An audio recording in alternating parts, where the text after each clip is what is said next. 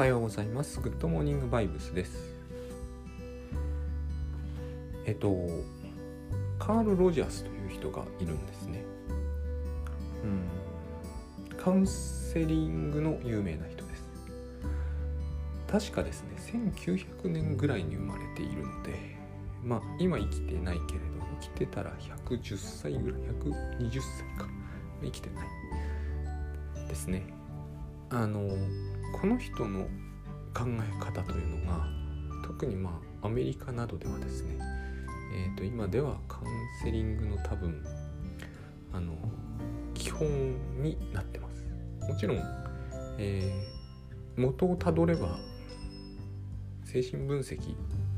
のフロイトが一番大元なんですけれどもまあ、えー、ロジャースアメリカ人ですし非常にこうアメリカ人に受け入れられやすい考え方だし今風の人にも受け入れられやすい考え方で非常に何て言うんですかねカウンセリングというものを常識的な方向でかつですねすごくこうやっぱり先進的なところに引っ張ってきたので、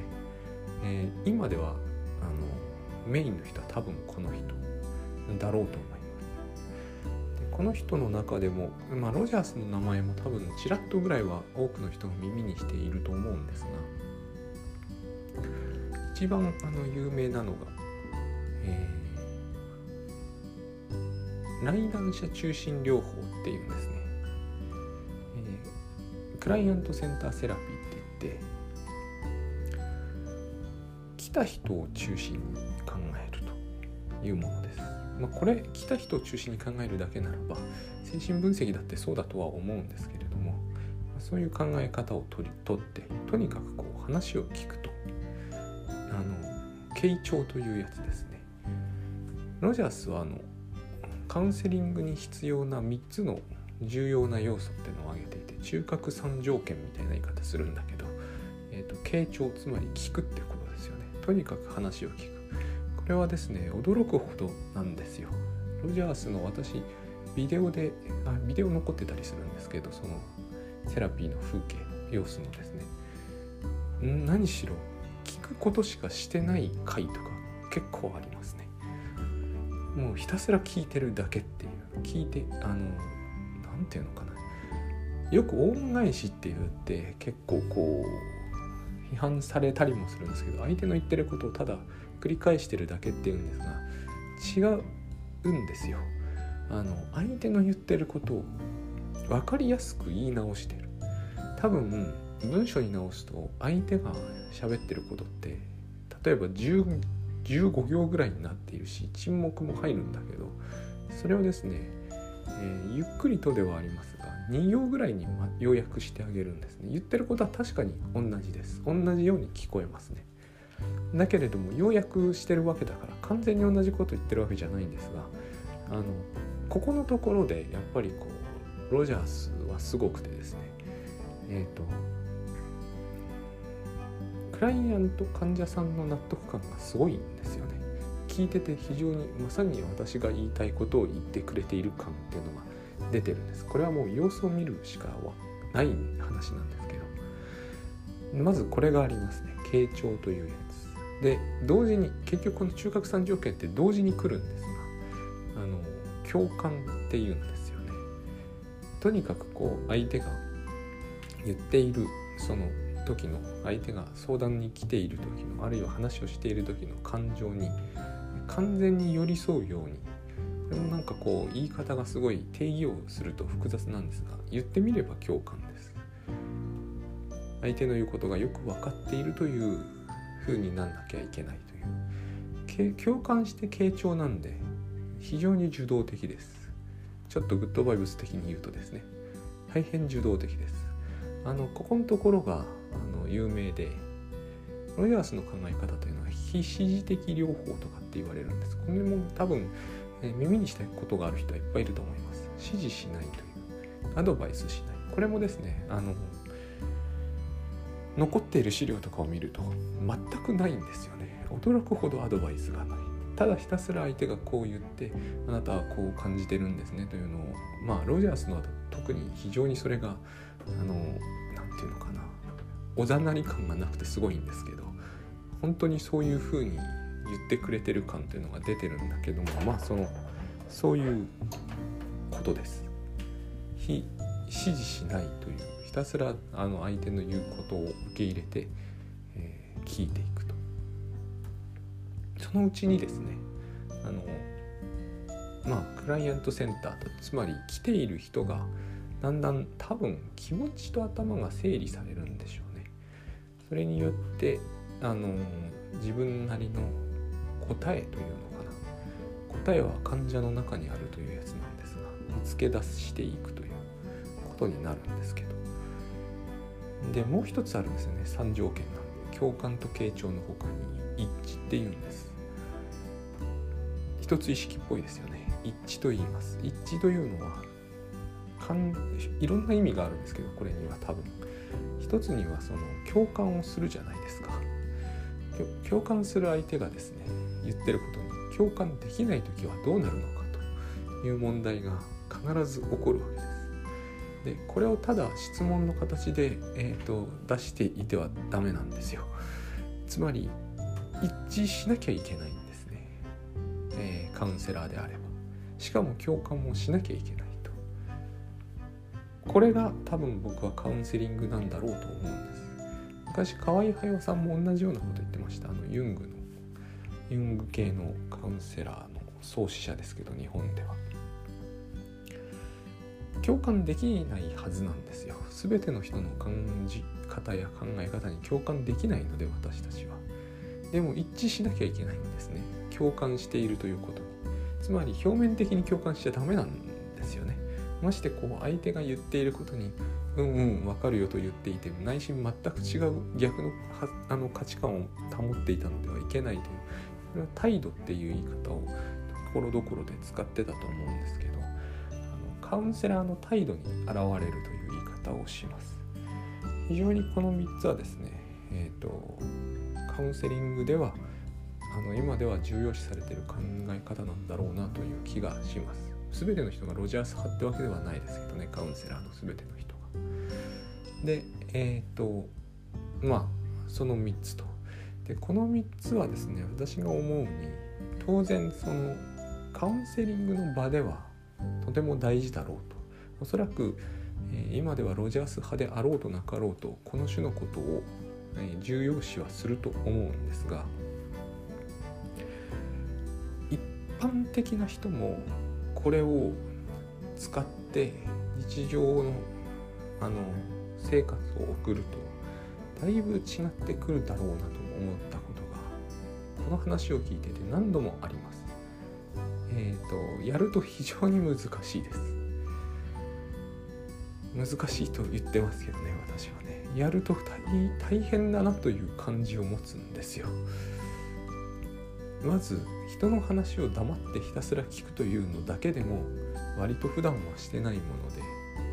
そこへ持ってきてどんな話にも共感ししかもその共感が表面的であってはいけないと。あの内面と外面が一致していなきゃこういうところで一致が出てくるんですけどね。一致していなければいけないと言うんですよ。昔日本で日本で昔昔ですよね。あのこの、えー、福祉系とかの本で「揺らぐことのできる力」って本がかなり割とよく読まれてたと思うんですが、まあ、多分一般的にはあんまりベストセラーとかいうほど知られてはいないと思いますがでも多分、えー界隈ではベストセラーだだと思うんですよね。揺らぐことの力できる力っていうのは要は、えー、揺らぐわけですよね。私たちは。共感をしようとすれば。しかも共感できなさそうなことに共感しようとするから。でそれができないとカウンセラーとしてはよろしくないっていうようなことを延々書いている本だったんですけれども。揺らぐっていうのは不一致に張られるということだと思うんです。自分が信じていることと,、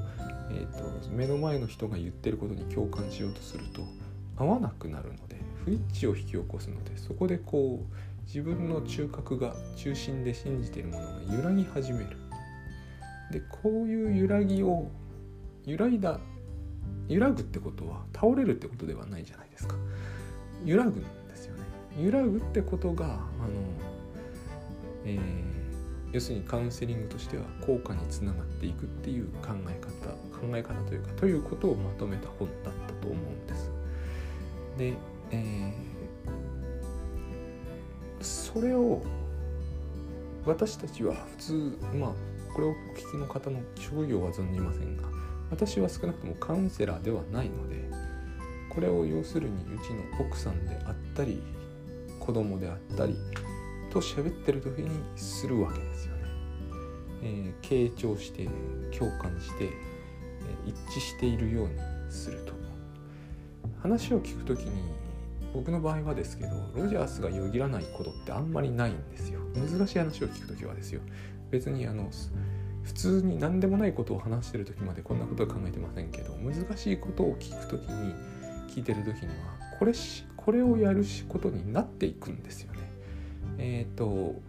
いろんなスタンスあると思うんです。しかし私がやっぱり思うに、えっ、ー、と会話をするということにが一番意味があるのはこういうことをする時のはずだろうという感覚があったので一致していない共感しないっていうんだったらもうねじ伏せるしかないじゃないですか結局難しい話というのは自分と意見が合ってないから何らかの意味で一致していないからそういう状態になってるわけですからあのもしですね揺らぎもせず揺らぐのが嫌で、えー、共感もできないという話であればねじ伏せていくしかないと思うんですよ。まあ、例えばあの目の前の人があのそんなタスクシュートみたいなのは息苦しくて到底やっていられないっていうのに対してですねこの気持ちに一切共感ができずしかも私がタスクシュートは大事だと思ってるするとですね、まあ、ねじ伏せるしかないと思うんですよ。いかにタスクシュートがいいかっていう感じで話をするなり、えーと、もう少しこう僕とうちの子みたいにあの力関係が対等でないならばですねこの対等でないっていうのも非常にあの重要なポイントなんですが対等でないならばあのそういうことがわからないようではこの先ダメになるとかなんとか言えばいいわけですよ。つまりあの非指示的っていうのはそういうことなんですよね。相手から相手に答えがあるということ相手のことは相手が、えーと答えを見つけ出していけばいいということになればですね自分の答えとそれ自分が、えー、そう自分の答えと相手の答えが不一致になっているはずでしかし共感してここを一致させるということになると今度は、えー、私がやっていることの価値を信じきれなくなるわけじゃないですか。これが揺らぐということのはずでこういうことが起こらないようなカウンセリングはあの効果が薄いっていうようなことが書いてあってそれは非常にロジャース的だよなという感じがします。で別にフロイトがすごく支持的だったわけじゃないですけれどもこういう話の中にですねあの、まあ、非常にグッドバイブス的だなと思っていたんですよ。グッドバイブスを見た時ですよロジャースは1985、6年もうちょっと後かな何せ90年より前に死んでいるのでまああのこの人の影響を多分被ってないカウンセリングなりコーチングなりってないと思うんですがまああれですよ。Windows95 が出る前に死んじゃった人なので えっ、ー、とそんなに現代にこうロジャースが前面にバーンと出てきているということはない。ただそれとほとんど変わらないかそれよりさらに前ぐらいのアドラーが今日本でバーンと出てきてるっていうのは面白い現象なんですけれどもあの興味深いです。私が感じる限りではですね。えっ、ー、と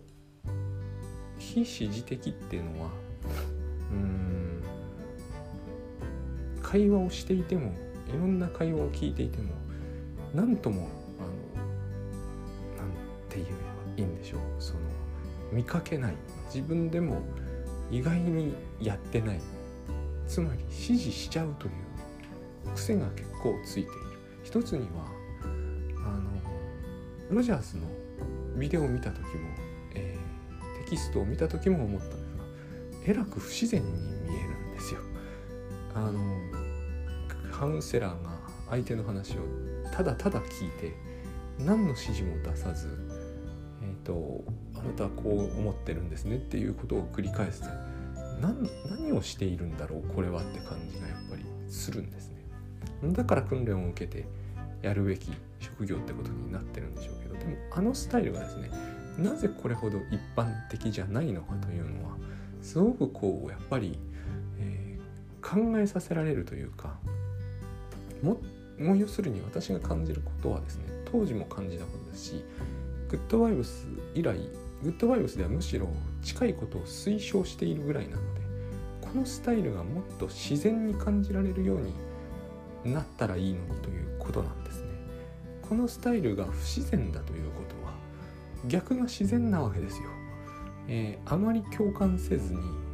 強い指示を出すというスタイルの方が自然なんですよね。なぜなんだろうと。私たちがま家でやっていたり学校で見かけたりするからだと思うんですね。指示的ということを。で、えー、指示的ということは答えは、